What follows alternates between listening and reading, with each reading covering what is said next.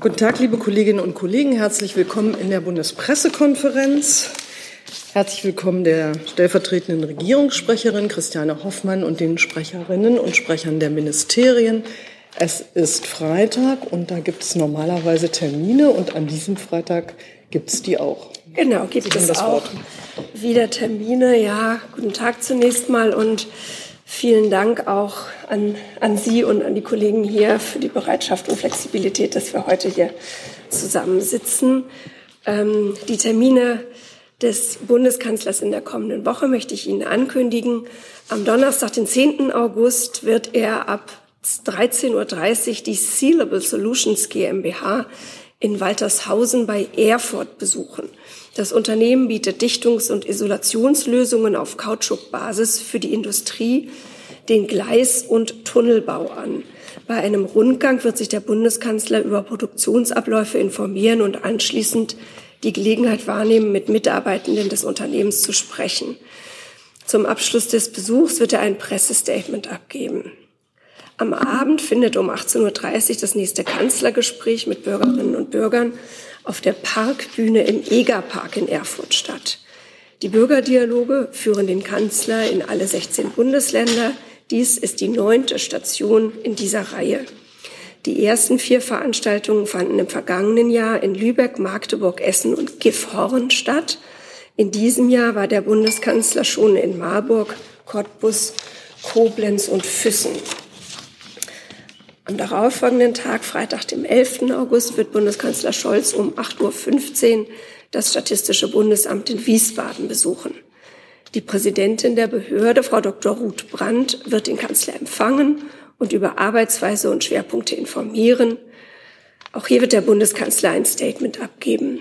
Und das wäre es zu den Terminen. Vielen Dank, Frau Hoffmann. Gibt es denn Fragen zu den Terminen?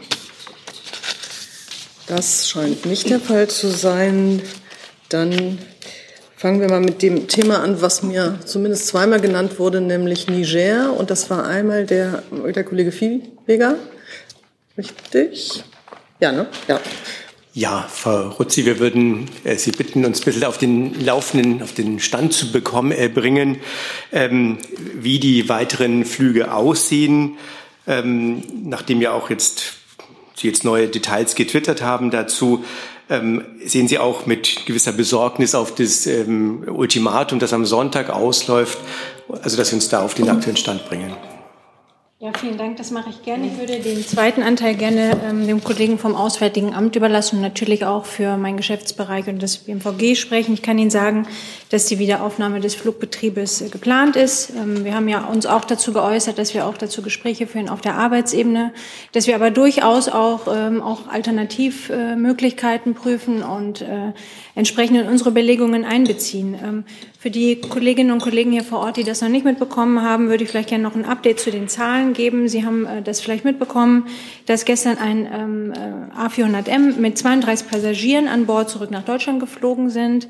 An Bord befanden sich insgesamt zehn Deutsche, äh, sieben aus Gao im Zuge eines ähm, Personalwechsels nach dem Ende ihres MINUSMA-Einsatzes zwei Soldaten von EU-PM, die nach Einstellung der Tätigkeit ähm, zunächst in Deutschland verbleiben werden und ein ziviler deutscher Staatsbürger. Wir hatten dann entsprechend noch freie Kapazitäten, die wir genutzt haben und nach Maßgabe der Kollegen des Auswärtigen Amtes ähm, von 22 äh, oder für 22 Personen anderer Nationalen ähm, äh, genutzt haben. Also wir beobachten die Lage aufmerksam nach wie vor. Ähm, der Verteidigungsminister steht auch im Kontakt äh, mit dem Kontingent vor Ort. Wir prüfen alle Optionen, bereiten uns auf alle Eventualitäten weiterhin vor.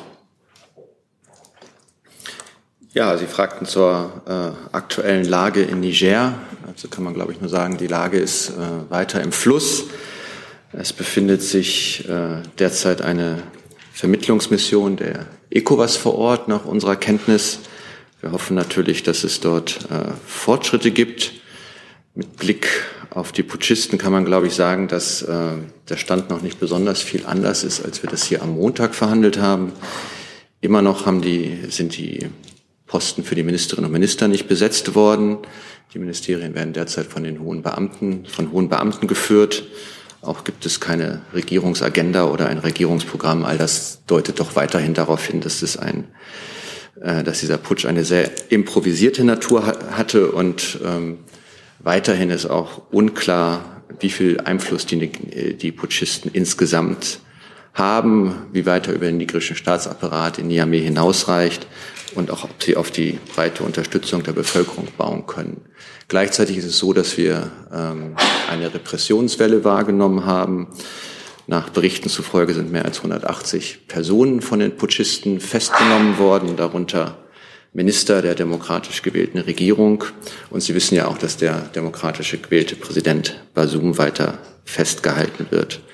Und unsere Haltung ist klar, ist die Haltung der internationalen Gemeinschaft, des UN-Sicherheitsrats, der Afrikanischen Union und äh, auch von ECOWAS. Wir rufen alle Beteiligten des Putsches weiterhin zur Wiederherstellung der verfassungsmäßigen Ordnung auf und zur Freilassung von, des demokratisch gewählten Präsidenten Basums. Dann hatte ich Herrn Alvarez dazu. Offenbar habe ich Herrn Jung angesteckt auf diese Distanz. Dankeschön. Äh, Frau Hoffmann, Niger wurde lange als Vorbild der Zusammenarbeit äh, gezeigt. Die Bundeswehr ist da schon länger aktiv. Können Sie uns sagen, was das für Auswirkungen jetzt mit dem Putsch auf die Strategie der Bundesregierung im Niger hat? Und äh, wenn Sie noch eine zweite Frage erlauben, ich weiß nicht, ob an Frau Rozi oder Herrn, Herrn Fischer, ähm, haben Sie Befürchtungen, dass die Wagner-Gruppe auch im Niger schon bald ähm, eine stärkere Position einnehmen könnte, sich auch darauf äh, vorbereitet? Was haben Sie da für Informationen? Ja, ich glaube, eine strategische äh, Bewertung der Lage vorzunehmen, dafür ist es jetzt einfach noch zu früh. Wir beobachten das natürlich sehr genau. Wir haben ja, das äh, haben ja auch die Kollegen gesagt, äh, den, den Putsch aufs Schärfste verurteilt und betrachten weiterhin ähm, Herrn Basum als den rechtmäßigen und vom Volk gewählten Präsidenten und äh, setzen darauf, dass äh, die Demokratie wiederhergestellt wird in Niger. Insofern ähm, eine strategische Neubewertung der Lage dafür ist es noch zu früh. Nicht, diese Rolle Russlands. Ähm, also meine, man, man muss ja feststellen, dass, dass im Umfeld Nigers die, die Wagner-Gruppe und, und andere russische Sicherheitskräfte länger aktiv gewesen sind. Das betrifft Mali, das betrifft Burkina Faso, aber trotzdem liegen uns keine Erkenntnisse darüber vor, dass äh, russische Kräfte bei dem äh, Putsch in Niamey eine Rolle gespielt haben. Aus unserer Sicht ist es weiterhin so, dass ähm, der Putsch sich in Teilen der Präsidentengarde entwickelt hat und dann praktisch äh, zu einem späteren Zeitpunkt sich erst der Rest äh, der, der Streitkräfte angeschlossen hat. Ähm, es schien keinen größeren Plan zu geben und all das äh, spricht ja dann doch gegen eine äh, sozusagen längere Vorplanung. Trotzdem sehen wir natürlich, dass es im Zusammenhang mit dem Putsch einen Anstieg äh, prorussischer Desinformation gegeben hat. Es sind auch äh, einzelne russische Fahnen in Niamey verteilt worden. Ähm, aber ähm, es gilt, glaube ich, auch festzuhalten, dass äh, Russland äh, im UN-Sicherheitsrat die Erklärung mitgetragen hat zur Wiederherstellung der äh, demokratisch gewählten Regierung. Frau Rutzi war noch angesprochen oder? Äh, die, nur kurz eine Rückfrage an, an Herrn Fischer. Einer der Putschisten aus dem Niger war ja in Mali. Ähm, glauben Sie, dass da die Kooperation auch ausgeweitet werden könnte zwischen der militärischen Junta und den Putschisten im Niger? Naja, es ist, also in der Tat, äh, ich glaube, es war der ehemalige Generalstabschef, der vor, vor mehreren Monaten äh, sein Amt abgegeben hat. Ähm, er war in, der war nach allem, was wir zumindest äh, Medienberichten entnehmen konnten, in Mali. Ähm, Sie wissen ja auch, dass Burkina Faso und Mali äh, den Putschisten ihre Unterstützung zugesichert haben. Und gleichzeitig ist es aber so, dass sowohl Burkina Faso als auch ähm, Mali ähm, mit ihren Streitkräften schon ähm, eigentlich in ihrem eigenen Land äh, überdehnt sind. Deshalb äh, glauben wir nicht, dass, äh, dass es von dort letztlich substanzielle Unterstützung für den Niger geben könnte. Oder das ginge jedenfalls nur unter Vernachlässigung eigener Sicherheitsinteressen in Burkina Faso und, und Mali. Jetzt habe ich den Kollegen hier vorn zu dem Thema, dann Herrn Jung, dann Frau Buschow, dann Herrn Jessen. Gabel, neue Redaktion, äh, neue Berliner Redaktionsgesellschaft. Eine Frage ans AA. Äh, es war ja jetzt nur ein deutscher Zivilist dabei, als ausgeflogen wurde. Gibt es da noch mehr äh, deutsche Zivilisten und wie geht das da weiter? Ähm, also wir, wir, also wir haben ja die letzten Tage äh, mit Hilfe unserer französischen Freunde ähm, durchaus äh, eine substanzielle Zahl von, von Deutschen äh, ausfliegen können. Rund 60 deutsche Staatsbürgerinnen und Staatsbürger haben das Land verlassen.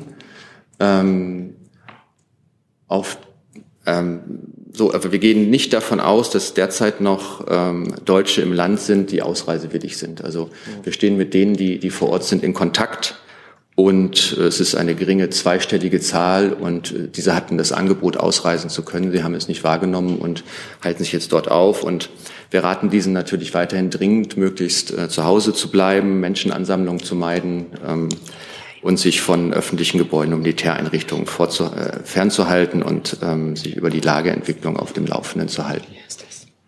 Und noch eine Frage ans Verteidigungsministerium. Wie geht es weiter mit dem EU-Einsatz? Kann man da schon was sagen? Das ist eine Frage, die Sie an die EU richten, aber ich habe ja gesagt, dass zwei Soldaten ähm, der EU-PM wieder aus oder zurückgeführt wurden nach Deutschland. Die ist ja derzeit eingestellt. Gut. Die nächste Frage geht an Herrn Jung, aber bevor er das Wort hat, würde ich alle noch mal bitten, ihre im Sinne der ökologischen Nachhaltigkeit ihre Taschenlampen an den Handys zu kontrollieren. Der Herr im violetten T-Shirt, das blendet immer, wenn Sie Ihr Handy hochnehmen. Dann ähm, ist das für alle besser. Bitte schön, Herr Jung. Spots an. Herr Fischer, Herr Fischer ähm, einige sprechen vom vom Showdown, militärischen Showdown in der Sahelzone. Nigeria hat ähm, zumindestens angedeutet, sage ich mal, äh, dass sie für eine Militärintervention offen sind. Ähm, andere Länder ja auch. Ähm, wie bewertet das die Bundesregierung? Sind sie offen für kriegerische Auseinandersetzungen, um die Putschisten zu entmachten? Es ist ja so, dass ähm, Sie haben durchaus recht. Die ECOWAS hat äh, sich ähm, letzten Sonntag zusammengefunden und hat äh, verschiedene Maßnahmen ergriffen, unter anderem wirtschaftliche Sanktionen, die jetzt teilweise schon umgesetzt werden. Also Nigeria hat ja, glaube ich, die Stromversorgung, äh, zumindest den, sie, den Teil der Stromversorgung, den sie sichergestellt hat, eingestellt. Diese, diese Folgen sind schon äh, deutlich spürbar in Niamey. Auf der anderen Seite äh, gibt es Vermittlungsbemühungen. Ich erwähnte vorhin, dass die äh, Vermittlungsmission der ECOWAS äh, vor Ort ist und, und dort Gespräche führt. Und was richtig ist, dass die ECOWAS auch deutlich gemacht hat, dass als letztes Mittel aus ihrer Sicht Anwendung militärischer Gewalt nicht ausgeschlossen ist. Ähm, aber ich glaube, wichtig ist, dass wir jetzt erstmal den, den Vermittlungsbemühungen ihren Raum geben und ähm, diese Vermittlungs- und von denen hoffen wir natürlich, dass sie äh, zu einem erfolgreichen Ende geführt werden können, dass, und dass, es da, dass sich daraus eine politische Lösung ergibt. Aber sind Sie denn offen äh, dafür, dass ECOWAS bzw. Teile von ECOWAS äh, zur Not militärisch eingreifen will? Oder versuchen Sie dort die äh, afrikanischen Partner davon abzuhalten, quasi einen Krieg auszulösen? glaube, ich war sehr deutlich in dem, was ich gesagt habe. Wir unterstützen die derzeit laufenden Vermittlungsbemühungen und wir hoffen, dass auf diesem Weg ähm, eine Lösung gefunden werden kann und alles, was ähm, sozusagen im Anschluss an, einem möglichen Anschluss einer Vermittlungsbemühung passieren könnte, ist zum jetzigen Zeitpunkt Spekulation. Das kann genauso gut auch ein, die Wiederherstellung der verfassungsmäßigen Ordnung sein. Frau Buschung. Äh, ja, auch Herr Fischer, eine Nachfrage zur Sicherheit zu der Vermittlungsgruppe. Es gibt Berichte von Radio France und BBC, dass diese Vermittlungsgruppe schon wieder abgereist ist.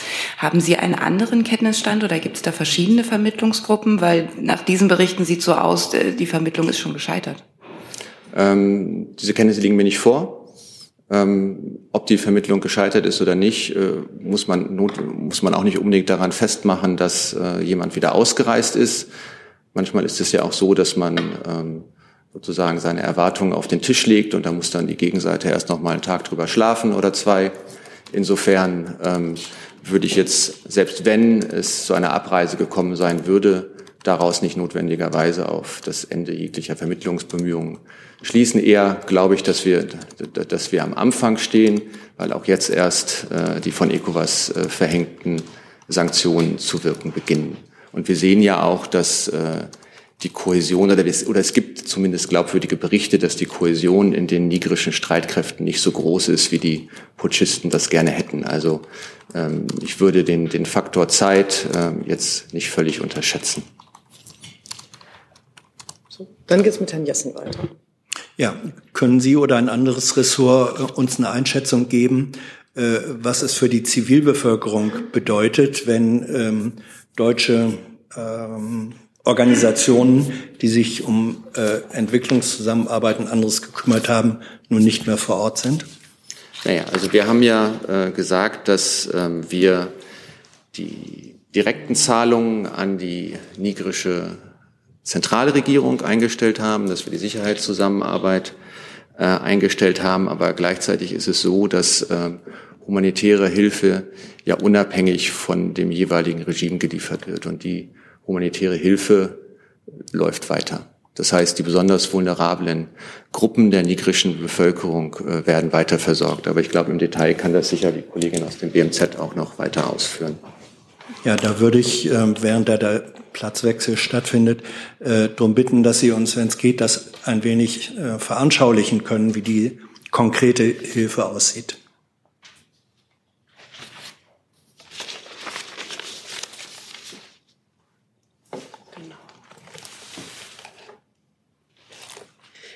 Ja, vielen Dank äh, für die Frage, Herr Jessen. Das mache ich sehr gerne. Ähm, wie gesagt, wir haben uns aus der bilateralen Zusammenarbeit und ähm, zurückgezogen erstmal und die Zahlung gestoppt. Wir sind aber nach wie vor ähm, in der Übergangshilfe, der sogenannten Übergangshilfe tätig. Diese läuft weiter und ähm, die Übergangshilfe kann man verstehen als eine Art Brücke zwischen langfristiger Entwicklungszusammenarbeit und humanitärer Nothilfe. Sie ist ein Instrument der Krisenbewältigung, das Sie auch flexibel und kurzfristig in sehr fragilen Kontexten einsetzen können. Beispielsweise eben nach äh, Naturkatastrophen und nach einem Putsch, wie wir es jetzt sehen, oder auch äh, in Pandemiezeiten. Und es geht darum, ähm, die Resilienz und Widerstandsfähigkeit der Bevölkerung zu stärken und die humanitären Bedarfe zu reduzieren. Ähm, die Übergangshilfe jetzt in Niger die wird vom BMZ derzeit mit 338 Millionen Euro unterstützt und durchgeführt von mehreren Organisationen, allen voran ähm, UN-Organisationen wie dem World Food Program und ähm, dem UN-Kinderhilfswerk UNICEF. Daneben gibt es auch noch ein GIZ, also diese UN-Organisation unterstützen wir derzeit mit 309 Millionen für insgesamt fünf Programme, von denen vier regional- oder länderübergreifend durchgeführt werden. Dazu kommt ein GIZ-Vorhaben mit 9,5 Millionen Euro.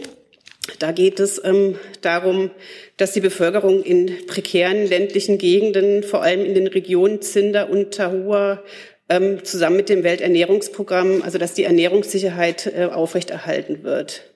Und dann haben wir sieben, dann unterstützen wir mit knapp 20 Millionen Euro sieben Projekte, die ähm, Nichtregierungsorganisationen durchführen, wie die Welthungerhilfe, Plan International oder die Christoffel Blinden Mission. Und das sind vier regionale bzw. länderübergreifende Projekte, die wir da mit knapp 20 Millionen Euro unterstützen. Wenn ich noch mal nachfragen darf, Sie unterstützen, wenn ich Sie recht verstehe, finanziell, äh, aber es sind keine deutschen Kräfte und originären Organisationen in der Realisierung dieser Übergangshilfe tätig. Ist das richtig? Und wenn es so ist, wer über wen wird dann realisiert praktisch? Sie haben World Food Programm als einen Player genannt. Wer ist es daneben noch und wer kontrolliert die Mittelverwendung? Also ich kann Ihnen sagen, dass von der GIZ ein ähm, ja, also ein, ein, ein kleines Team von äh, vier Leuten vor Ort geblieben ist. Die sind nach wie vor in Niger und ähm, kümmern sich vor Ort weiterhin. Und äh, in der Übergangshilfe, wie gesagt, ähm, sind die UN-Organisationen ähm, World Food Program und ähm, UNICEF vor Ort für uns die Hauptdurchführungsorganisationen, die ihr Personal dort haben. Ich habe jetzt keine weiteren Fragen mehr zu diesem Thema. Dann würde ich das Wort an Herrn Eckstein geben. Oder ich würde nicht, sondern ich tue das jetzt ähm, zu einem neuen Thema.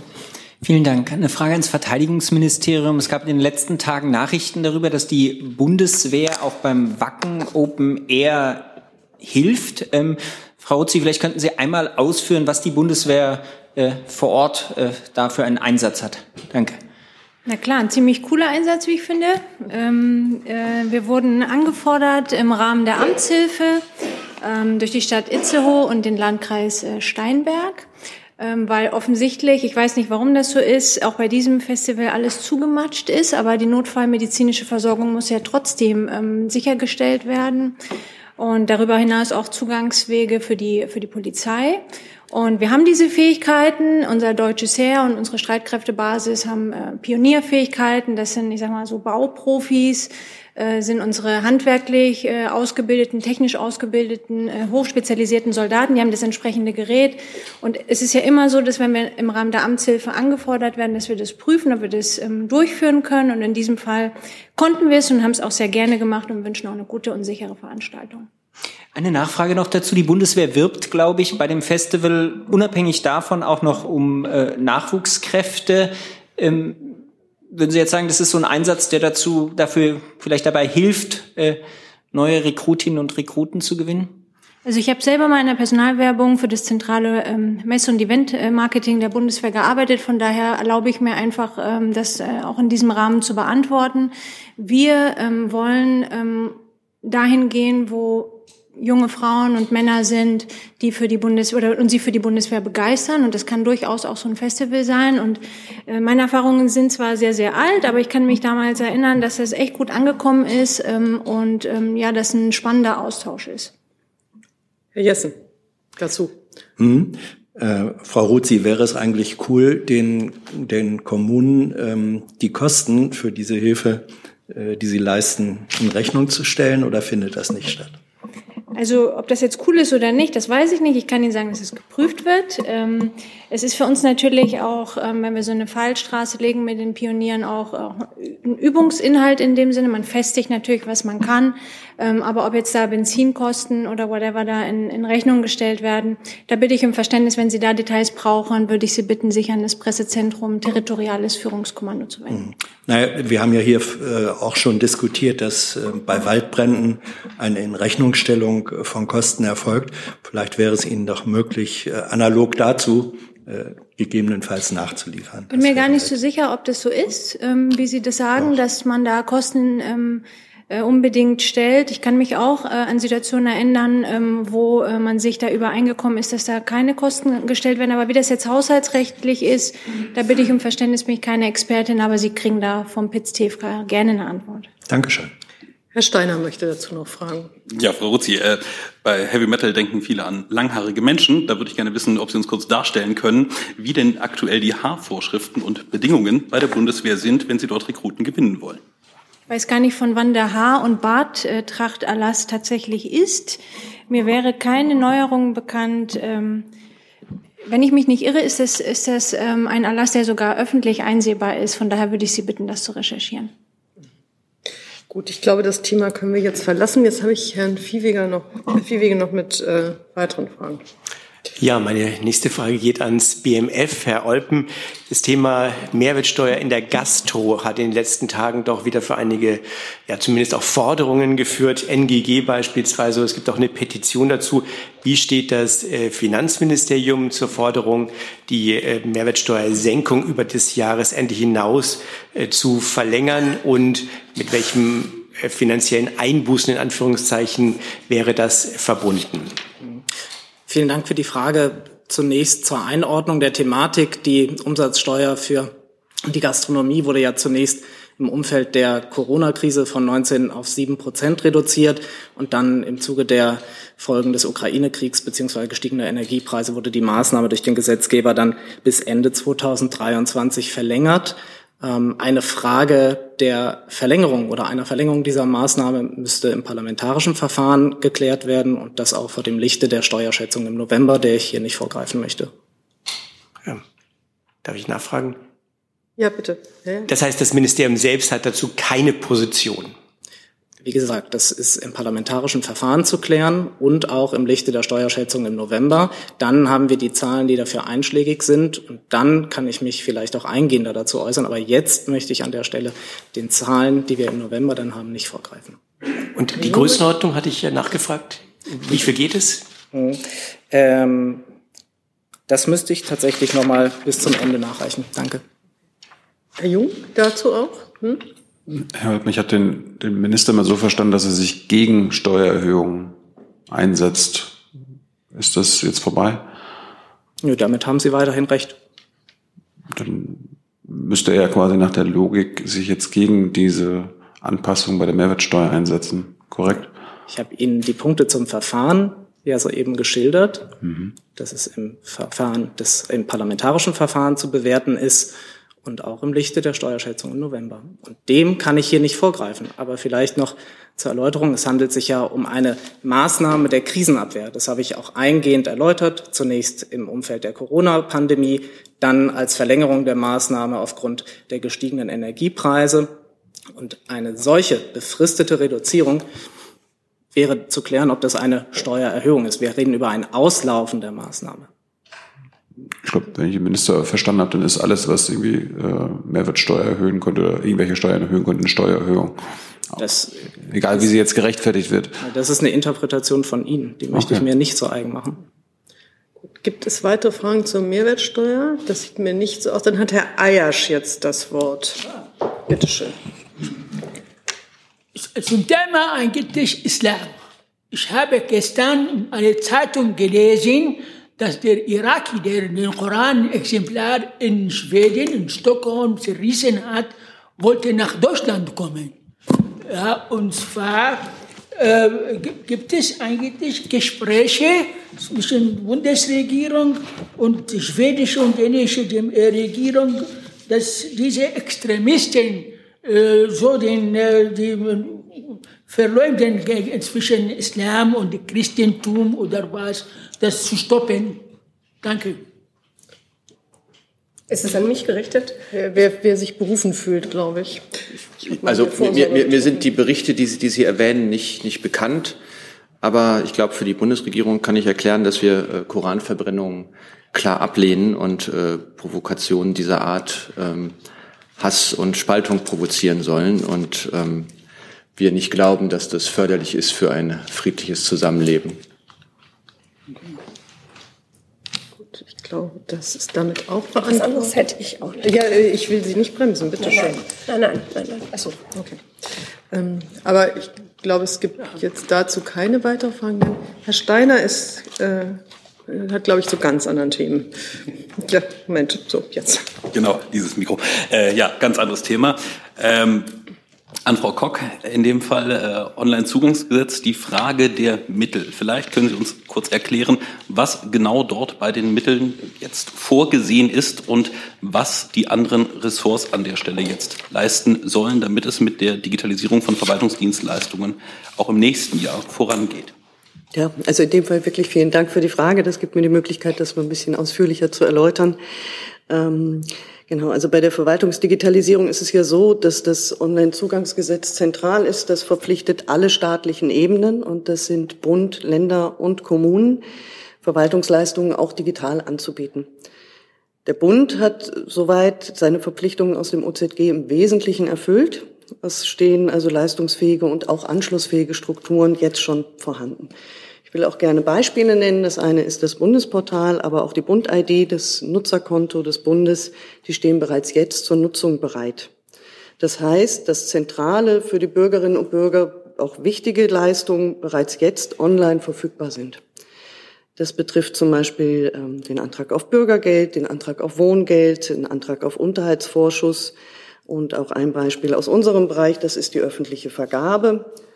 Ähm, wo es so ist, dass die Digitalisierung gerade dieser Leistung ähm, die online-basierte Einkaufs- und Beschaffungsprozesse fördert und Unternehmen auch konkret davon profitieren können, weil sie einen leichteren Zugang haben und der Vergabeprozess insgesamt transparenter öffentlich ist.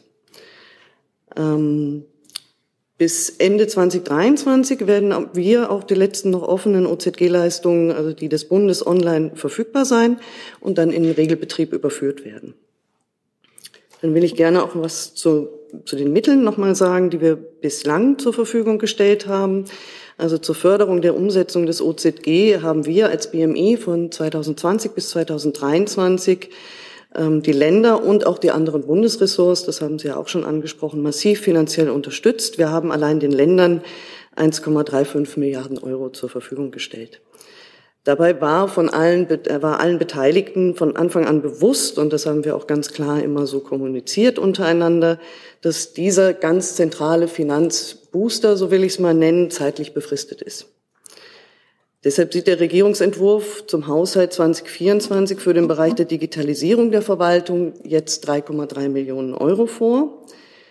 Das ist aber nicht das Gesamtbudget, das täuscht ein wenig. Es sollen daneben auch nicht verausgabte Mittel aus den Vorjahren zur Verfügung gestellt werden.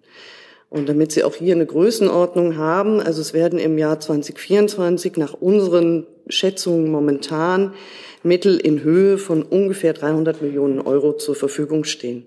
Das entspricht dem, was auch im Jahr 2023 zur Verfügung stand. Also wir zumindest als BMI können damit auch in 2024 die Digitalisierung der Verwaltung in unserem Verantwortungsbereich fortführen. Ich hatte gefragt, auch nach der Bedeutung für die anderen Ressorts. Heißt das, dass Sie jetzt ausschließlich die Dienstleistungen des BMI selbst oder diejenigen, für die das BMI selbst zuständig ist, die weiter finanzieren? Oder heißt das, äh, dass Sie auch weiterhin Mittel auch für Dritte zur Verfügung stellen und deren Umsetzungsprojekte? Also das, der Gesetzentwurf zum OZG 2.0, der sieht vor, äh, dass auf dem Bund entfallende laufende Mehraufwände durch das OZG aus den jeweiligen Einzelplänen der Ministerien zu finanzieren sind, also der anderen Ressorts auch. Wie das dann konkret ähm, in den anderen Ressorts umgesetzt wird, das kann ich selbstverständlich nicht sagen.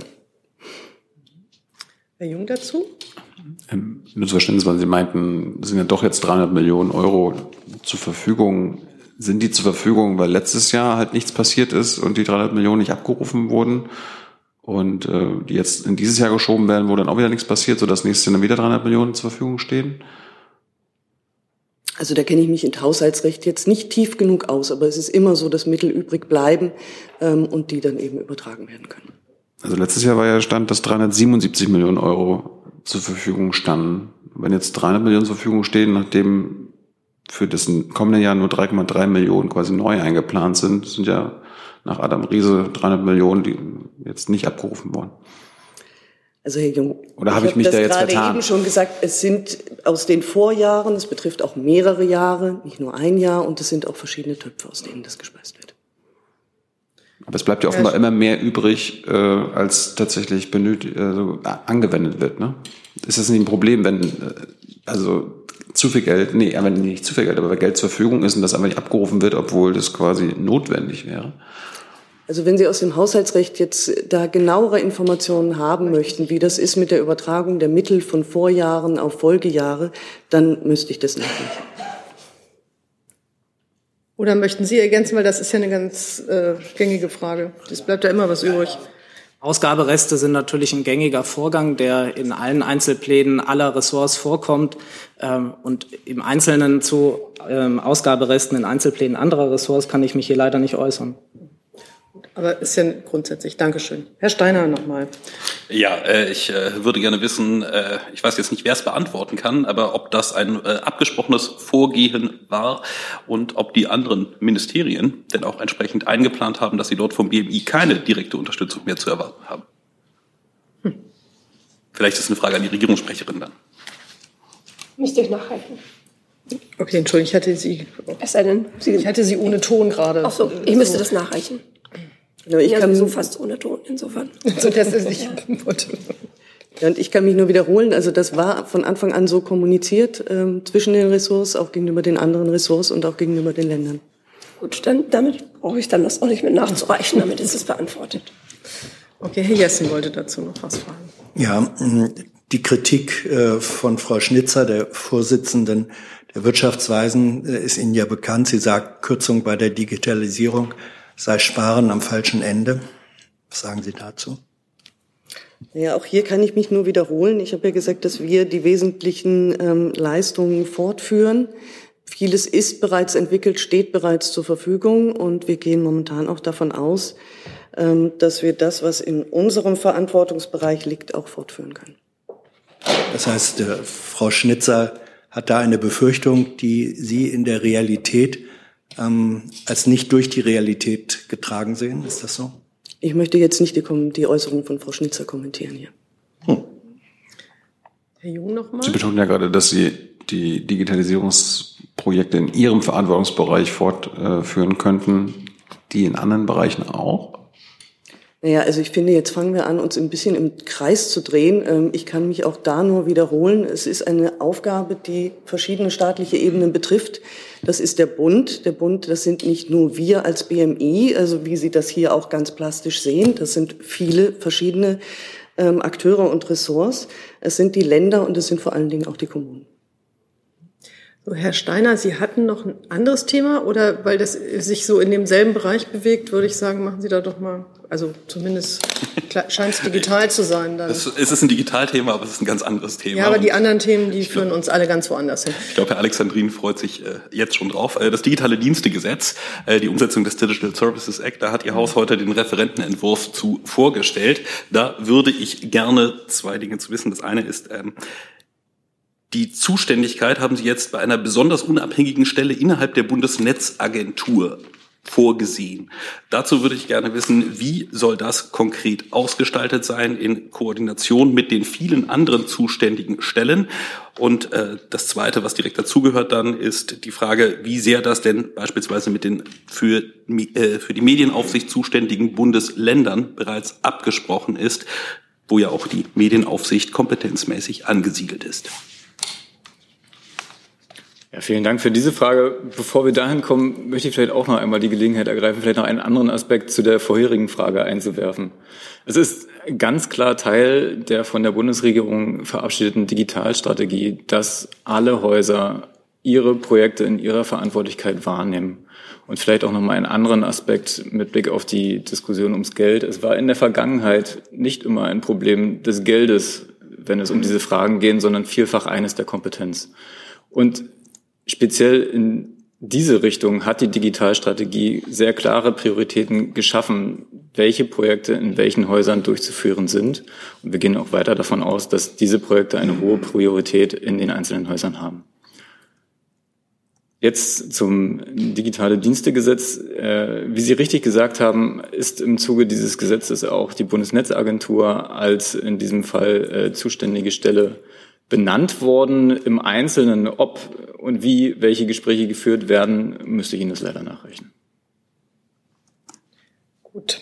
Dann, Dann müsste ich da aber nachfragen, tatsächlich, denn ähm, das äh, digitale Dienstgesetz fällt ja nicht vom Himmel. Das haben Sie jetzt über viele Monate bereits beraten und das kommt jetzt genau. Und Gesetze fallen ja grundsätzlich nicht vom Himmel, sondern es gibt ja eine ein sehr vorgeschriebenes Vorgehen dazu, wie die auch miteinander abzustimmen sind. Da gehört in der Regel eine Länder- und Verbändeanhörung dazu. Äh, aber wie gesagt, im Detail mit wem und äh, wann gesprochen wurde, muss ich noch leider nachreichen. Darf ich nochmal probieren mit was Konkretem? Bitte. Ähm, ich würde gerne wissen, was aus, dem, äh, aus der Zuständigkeit des Bundesamtes für Justiz für das Netzwerkdurchsetzungsgesetz wird. Das ist ja eine der wesentlichen Änderungen, die mit dem DSA kommen, dass das jetzt äh, woanders angesiedelt wird grundsätzlich. Bleibt das BFJ weiterhin zuständig für eben diese, ja, wie will ich sagen, Prüfung der Vorgaben? Vielleicht kann das BMJ da auch ergänzen. Vielleicht fängt das BMJ sogar an. Nee, wir dürfen ganz zuerst. Dann muss ich auch das leider nachreichen. Eventuell schaffe ich es noch im Laufe dieser PK. Können Sie die Frage an mich bitte noch einmal kurz wiederholen? Die Frage ist, was aus der Zuständigkeit des Bundesamtes für Justiz, nachgeordnete Behörde des BMJ, äh, für die strafrechtlich relevanten Inhalte respektive das Vorhalten von Systemen zur Bekämpfung dieser bei den Anbietern sozialer Netzwerke wird? Das müsste ich Ihnen jetzt ehrlich gesagt auch gerne nachreichen. Gut, dann können wir, glaube ich, die Tiefen des digitalen Dienstegesetzes verlassen und Herr Vieger hat nochmal das Wort. Ja, heute ist eine Gesang eine Ansammlung, Frau äh, Dr. Koch. Ähm, eine Frage, auch das ist ein Thema, das hatten wir zwar hier schon ein paar Mal, Grenzkontrollen zu Polen, aber es wurde jetzt ja nochmal von zwei Innenministern aus Brandenburg und aus Sachsen nochmal angemahnt, da jetzt die Vorbereitung zu treffen, dass man gegebenenfalls eben auch äh, Grenzkontrollen analog zu ähm, Bayern, Österreich machen könnte. Wie steht das Innenministerium zu dieser Forderung? In der Tat, dazu haben wir uns hier schon äh, sehr, sehr oft geäußert. Ähm, zuletzt am Montag meines Wissens. Ich kann gerne noch mal wiederholen, was ich am Montag dazu gesagt habe, weil seither hat sich in unserer Haltung nichts geändert. Ähm, wir beobachten die Entwicklung an den Grenzen und das sind alle Außengrenzen sehr sorgfältig, auch weiterhin. Ähm, und wir gehen im Dialog mit den Ländern und auch mit den betroffenen Nachbarstaaten hier immer lageangepasst vor. Die vorübergehende Wiedereinführung von Binnengrenzkontrollen im Schengen-Raum, was Sie ja implizit ansprechen, also die Grenzkontrollen zu Österreich, ähm, das ist nach geltenden Schengen-rechtlichen Vorgaben immer Ultima Ratio und gleichzeitig gilt dabei auch, ähm, dass also Binnengrenzkontrollen, wenn sie denn als Ultima Ratio eingeführt werden, zur Erreichung des damit verfolgten Zwecks geeignet und auch erforderlich sein müssen. Ähm, wir arbeiten nach wie vor innerstaatlich mit den Ländern und auch mit unserer äh, grenzüberschreitend eng zusammen. Ähm, auch die Bundespolizei tut das, ähm, die ja dafür zuständig ist. Und die Wiedereinführung von weiteren Binnengrenzkontrollen sind nach wie vor nicht Gegenstand unserer Überlegungen. Mhm. Darf ich nachfragen, welche Situation müsste es denn geben, damit Sie sagen, okay, jetzt ist es so krass, dass wir da trotzdem diese Ultima Ratio nutzen? Naja, das ist eine sehr, sehr hohe Hürde und ähm, man muss ja immer auch überlegen, also was bringt es, also wie effektiv ist diese Maßnahme. Und das sehen wir eben in dem Bereich jetzt nicht, den Sie auch angesprochen haben. Ähm, es gibt verstärkte Maßnahmen, verstärkte Maßnahmen der Schleierfahndung beispielsweise. Und alles hat immer ein Für und Wider und muss eben auch für die Lage vor Ort entsprechend sein. Da geht es auch um die geografische Begebenheiten und ähnliche Dinge. Dann hat der Herr Eckstein noch eine weitere Frage. Frau Hoffmann, ähm, das Ausscheiden der Frauen, des Frauenteams bei der Fußball-Weltmeisterschaft. Ähm, der Kanzler hatte sich dazu, glaube ich, auf Twitter geäußert, sagte, Millionen haben es geschaut. Können Sie uns einmal erzählen, hat der Bundeskanzler selbst das Spiel auch geschaut? Und äh, was sagen Sie zu dem frühen Ausscheiden? Ja, er hat sich ja tatsächlich dazu sofort geäußert auf X, wie wir jetzt, wie wir ja jetzt sagen. Ähm, ich habe in Wahrheit, äh, weiß ich nicht, ob er das selbst gesehen hat, aber ich kann Ihnen sagen, als ich heute Morgen mit ihm telefoniert hat, hat er mich sofort darauf angesprochen. Also es hat ihn erkennbar berührt und bewegt und er nimmt an der Enttäuschung natürlich auch äh, Anteil. Aber so ist es halt im Sport und, und ähm, äh, ja, wie es nach dem, nach dem Wettkampf ist, vor dem Wettkampf, so also heißt es ja immer. Insofern ähm, sieht, geht es jetzt mal erstmal darum, dem der Nationalmannschaft für den Einsatz zu danken. Aber klar, also man hätte sich was anderes gewünscht. Okay. Herr Jung dazu. Grundsätzlich, warum äußert sich der Kanzler eigentlich auf nicht öffentlich zugänglichen Plattformen? Warum äh, ähm, verlässt das Bundespresseamt, der Regierungssprecher, der Kanzler nicht diese Plattform? Wir halten eben ähm, X nach wie vor für ein wichtiges äh, Kommunikationsmedium und wir haben ja als Bundesregierung und als Bundespresseamt auch einen Informationsauftrag. Ähm, deshalb haben wir uns entschieden, X weiterhin zu nutzen, aber um das, was wir dort publizieren, auch tatsächlich allen zugänglich zu machen, also auch denen, die bei X nicht unterwegs sind oder nicht zugelassen sind, werden unsere Tweets ja als Screenshots auf unserer Internetseite ähm, abgebildet, ähm, so dass jeder tatsächlich die einsehen kann. Aber der Screenshot dieses Tweets, der ist ja noch nicht bei Ihnen einsehbar. Das heißt, Menschen, die äh, eben nicht auf dieser Plattform sind, und das sind ja die meisten in Deutschland, ähm, denen wird diese Kommunikation des Bundeskanzlers vorenthalten.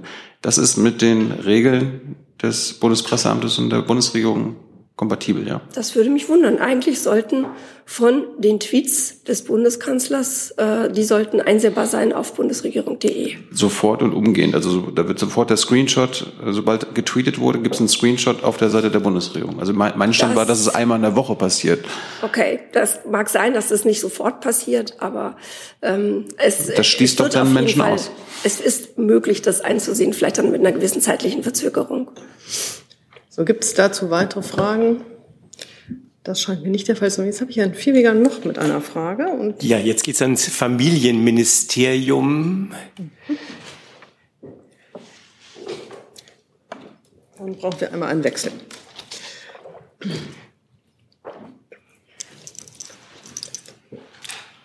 Ja. So, ich arbeite noch nur zur Information die Fragen ab, die ich am Anfang eingesammelt habe. Und dann geht es auch weiter mit den weiteren Meldungen. Ja, so, die Frage los. geht in Bezug auf äh, die angekündigten Einsparungen bei den Freiwilligendiensten. 113 Millionen Euro sollen das ja sein. Äh, wie passt es zusammen damit, dass ja die Koalition sich eigentlich vorgenommen hat, die Freiwilligendienste äh, zu stärken und auszubauen?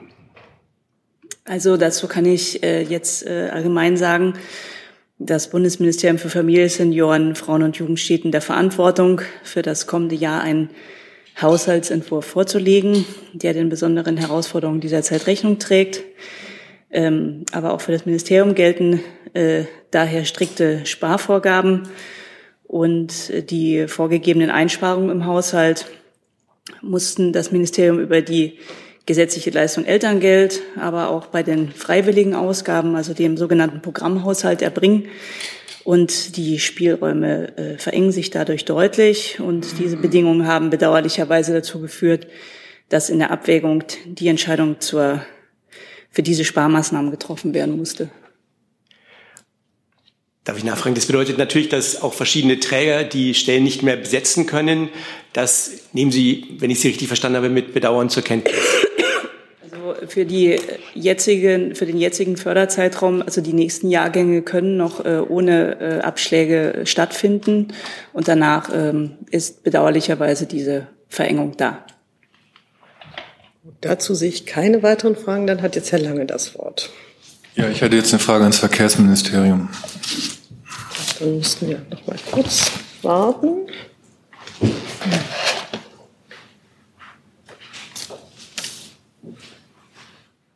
Es geht, Herr Alexandrin, um das Thema, was wir am Montag hatten, Fördermittelvergabe bei Wasserstoffprojekten.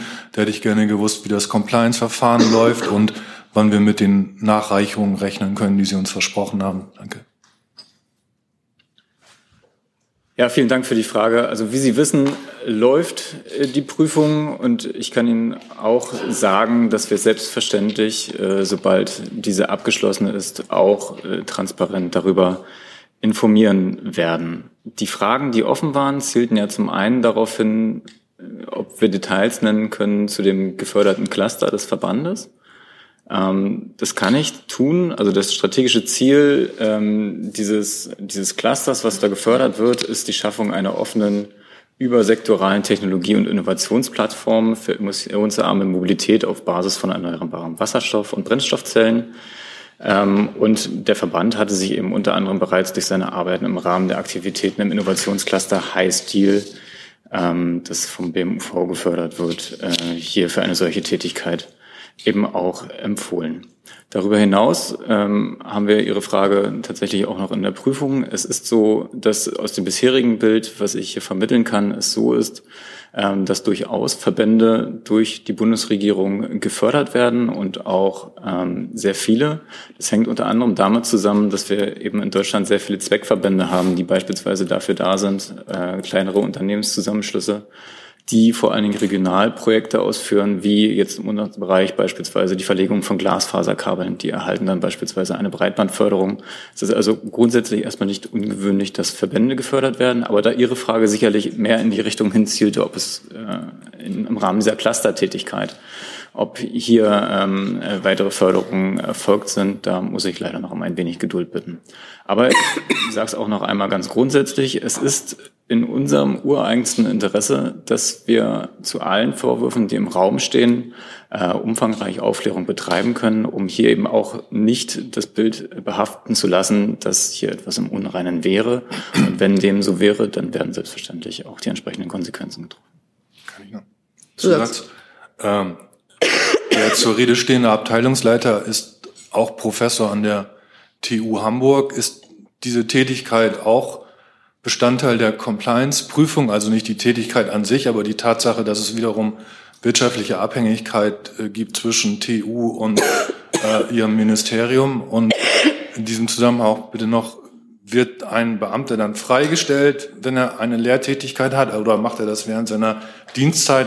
Das kann ja durchaus ein Interesse des Ministeriums geben, so ist ja nicht. Also wie ist denn das da geregelt? Zunächst mal bitte ich um Verständnis, dass ich zu einzelnen Aspekten dieser Prüfung hier nicht öffentlich Stellung beziehen kann. Das liegt einfach auch im ureigensten Interesse einer Prüfung, dass man äh, die einzelnen Details nicht schrittweise öffentlich kommentieren kann. Ähm, wie es sich grundsätzlich darstellt mit akademischen Tätigkeiten von Beamten, muss ich Ihnen nachrechnen. Gut, dann hat der Herr Jung dazu noch eine Frage. Ja, auch nochmal zu dieser Finanzierung von Verbänden. Sie, Sie sind jetzt auf die Zweckverbände gegangen. Was uns ja interessiert, waren ja diese Lobbyverbände. Ähm, da würden Sie auch sagen, dass äh, andere Verbände von der Bundesregierung gefördert werden. Korrekt?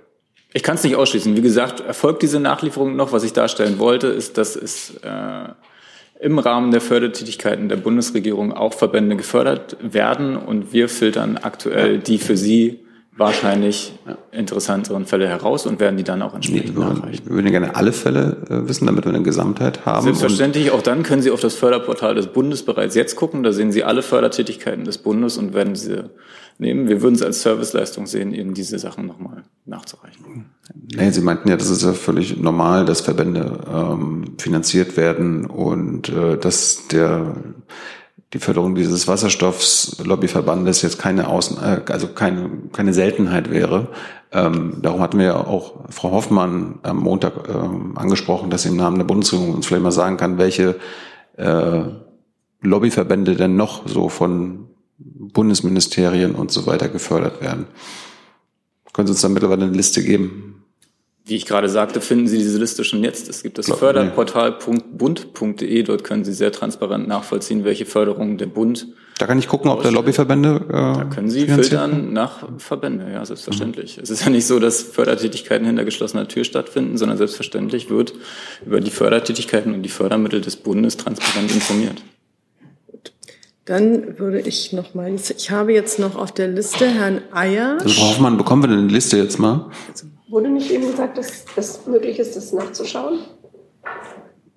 Das ist eine Behauptung äh, des, des Ministeriums, also von diesem Lobbywasser. Äh, Lobby, Können Sie jetzt Lobby Ihr Handy in die Hand nehmen und nachvollziehen? Also Vielleicht schauen Sie erstmal und dann. Ich, es war der Öffentlichkeit nicht bekannt, dass der äh, Wasserstofflobbyverband äh, durch so eine Förderrichtlinie und über diese äh, potenziellen Herr Jung, wie ich gerade sagte, ist es nicht so, dass wir Förderprojekte hinterm Berg halten. Wir tun das ja nicht zum Selbstzweck, sondern wir tun das aus einem bestimmten Zweck, nämlich darum, dass bestimmte Technologien ähm, zum Nutzen der Gesellschaft und unserer Volkswirtschaft vorangebracht werden. Und es ist auch nicht so, dass die Bundesregierung äh, hier eine Intransparenz hat, sondern, wie ich bereits ausführte, gibt es das Förderportal des Bundes und auch auf unserer eigenen Seite sind Sie nur die für unseren Bereich erkennbaren Förderprojekte herausfiltern wollen, dann können Sie das auf äh, der Förderlandkarte des BMDV, hier finden Sie alle Förderprojekte, die wir fördern.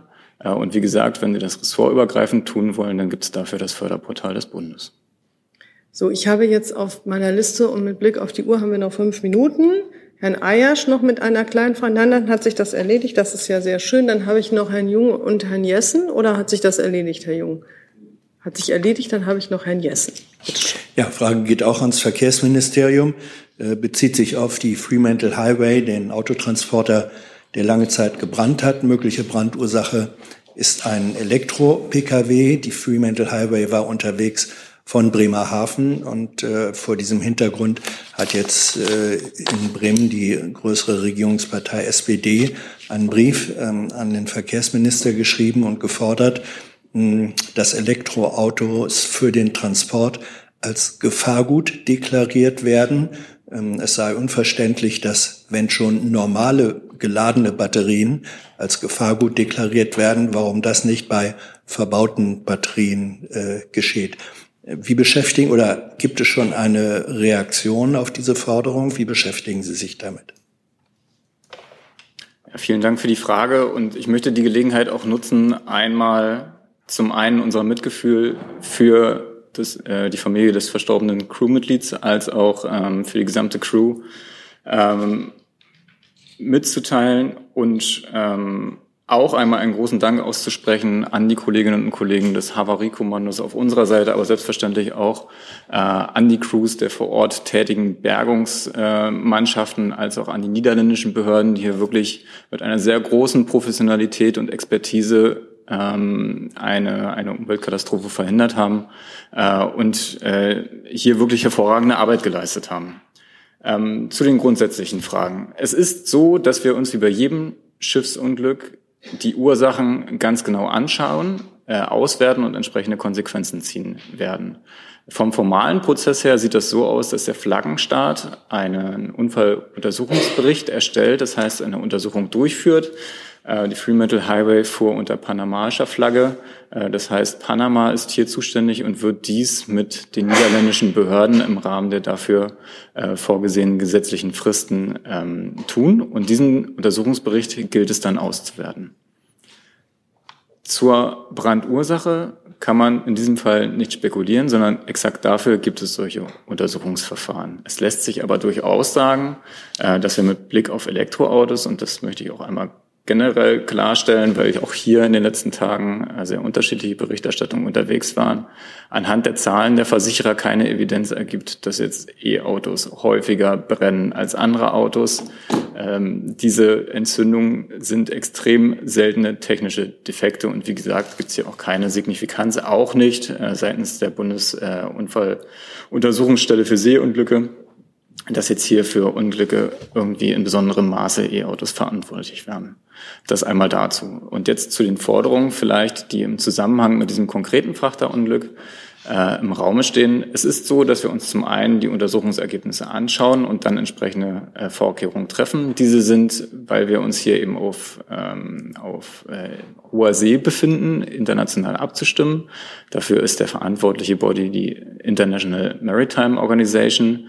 Ähm, hier werden alle Staaten ähm, tauschen sich dazu aus. Wie Sie der Berichterstattung entnommen haben, äh, hat die IMO auch angekündigt, sich ähm, speziell mit äh, dem, dem, dem Sachverhalt Elektroautos äh, befassen zu wollen. Es ist auch so, dass wir bereits seit einem Jahr hier international ähm, ähm, ähm uns die Sachlage anschauen und Deutschland bringt sich hier in die Verhandlungen ähm, auch bereits ein. Wenn wir uns den konkreten Fall in der Nordsee angucken, dann arbeiten wir an zwei unterschiedlichen oder an zwei verschiedenen Ansätzen gleichzeitig. Das eine ist, wie erhöhen wir die Sicherheit auf Schiffen grundsätzlich? Dafür laufen eben die Arbeiten in den entsprechenden Subcommittees bei der IMO. Da geht es darum, gibt es neue Sicherheitsanforderungen an solche Schiffe? Ähm, Gibt es Unterschiede zwischen Containerschiffen und, und ähm, Autofähren? Gibt es Unterschiede zu Roro-Fähren und anderen Fähren? All diese Fragen werden da bereits bearbeitet ähm, und Sicherheitsvorkehrungen entsprechend äh, der, der, der, der Anforderungen auch angepasst. Die zweite Sache ist, dürfen Schiffe weiterhin küstennahe Routen befahren? Hier ist es so, dass wir selbstverständlich den Umweltschutz und den äh, äußerst sensiblen Naturraum Wattenmeer im Blick haben. Und das haben wir bereits seit, äh, seit längerer Zeit. Also wir sind da dran, auch schon vor der letzten, äh, vor dem letzten größeren Zwischenfall der MSC Zoe, wo es um, um Containerverluste bei, bei, bei stürmischer See ging. Ähm, es ist vom Verfahren her so, dass aktuell wir erreichen konnten, dass auf internationaler Ebene es so ist, dass bei schwerer See ähm, Schiffe eine Warnung bekommen, dass sie die, das, äh, das küstenferne Verkehrstrennungsgebiet fest äh, nutzen sollen. Und nach unserer Erkenntnis äh, wird das auch getan. Also diese, Zahl, also diese Aussage ist belegbar durch Zahlen vom Bundesamt für Seeschifffahrt und Hydrographie als auch von der Europäischen äh, Agentur für maritime Sicherheit. Ähm, das heißt, Zusammengefasst, wir sind dabei, auf der einen Seite die Schiffe weiterhin sicherer zu machen und setzen uns auf der anderen Seite dafür ein, dass die Schifffahrtsrouten äh, einen sicheren Weg gehen. Ja, danke. Ich finde aber, die Kernfrage haben Sie jetzt etwas äh, weiträumig umschifft, um es mal so zu sagen. Die war ja, wenn Batterien im unverbauten Zustand als Gefahrgut deklariert werden müssen, warum werden Sie das dann nicht im verbauten Zustand auch? Das hat doch wenig mit Panama zu tun. Es hat sehr wenig mit nationalen Vorschriften zu tun, das wollte ich Ihnen darlegen. Mhm Es gibt nationale Vorschriften, wie E-Autos zu behandeln sind. Und grundsätzlich ist es so, wenn wir uns die Brandschutzvoraussetzungen angucken, dass bei allen Vorschriften, die es fahrzeugrechtlich gibt, Fahrzeuge immer Umweltaspekte und die Sicherheit des Fahrers gewährleisten müssen. Und diese Vorschriften existieren. Jetzt geht es ja um die Frage, müssen wir bei Transporten auf See diese Sachen ändern. Und da habe ich Ihnen dargelegt, wie das Verfahren ist und welche Prozesse hier laufen. So, jetzt hatte ich eigentlich äh, alle Fragen erledigt, aber nun ist doch noch eine allerletzte Frage für heute aufgetaucht. Genau, an Frau Kock aus dem BMI. Äh, Frau Faeser hat ja einen Diskussionsentwurf äh, präsentiert zu verschärften Abschieberegelungen. Ist denn dieser Diskussionsentwurf innerhalb der Regierung abgestimmt gewesen? Das kann ich gerne nochmal erläutern, wie sich das verhält mit diesen, äh, das, ja zwei Diskussionsentwürfe vorgelegt. Ähm, in dem Beschluss äh, gemeinsame Flüchtlingspolitik von Bund und Ländern vom 10. Mai diesen Jahres haben sich der Bundeskanzler und die Regierungschefin und Regierungschef der Länder explizit darauf verständigt, dass Praktikerinnen und Praktiker aus Kommunen und Ländern im Zusammenhang mit diesen Themen künftig bei Rechtsänderungen frühzeitig einbezogen werden sollen. Ähm, mit der Veröffentlichung dieser Diskussionsentwürfe beginnt der Erörterungsprozess und setzt, der setzt diese Vereinbarung jetzt um. Das geht auf die MPK vom 10. Mai eben zurück. Es handelt sich da um einen Diskussionsentwurf, der anders als ein reines Diskussionspapier schon einzelne Vorschläge für ganz konkrete Rechtsänderungen enthält. Ähm, das ist in diesem Bereich auch sinnvoll, genauso zu agieren und vorzugehen, weil es, weil gerade der Bereich der Abschiebung grundsätzlich in Zuständigkeit der Länder und der kommunalen Behörden vor Ort fällt. Und es kommt da ganz besonders auf ihre praktischen Bedarfe und Erfahrungen auch an. Und deshalb sollen diese Vorschläge jetzt auch zunächst mit den Ländern und kommunalen Spitzenverbänden weiter und vertieft erörtert werden, bevor sich dann im Anschluss der eigentliche Gesetzgebungsprozess anschließt. Also nicht abgestimmt in der Regierung bisher es ist ein Diskussionspapier, was jetzt zur Diskussion steht und ja, wie Sie sicherlich auch wahrnehmen, diskutiert wird. Gut. Dann habe ich für heute keine weiteren Fragen mehr. Ich danke allen, die gekommen sind und Fragen gestellt haben und die Fragen beantwortet haben und schließe die Pressekonferenz und wünsche uns ein schönes Wochenende.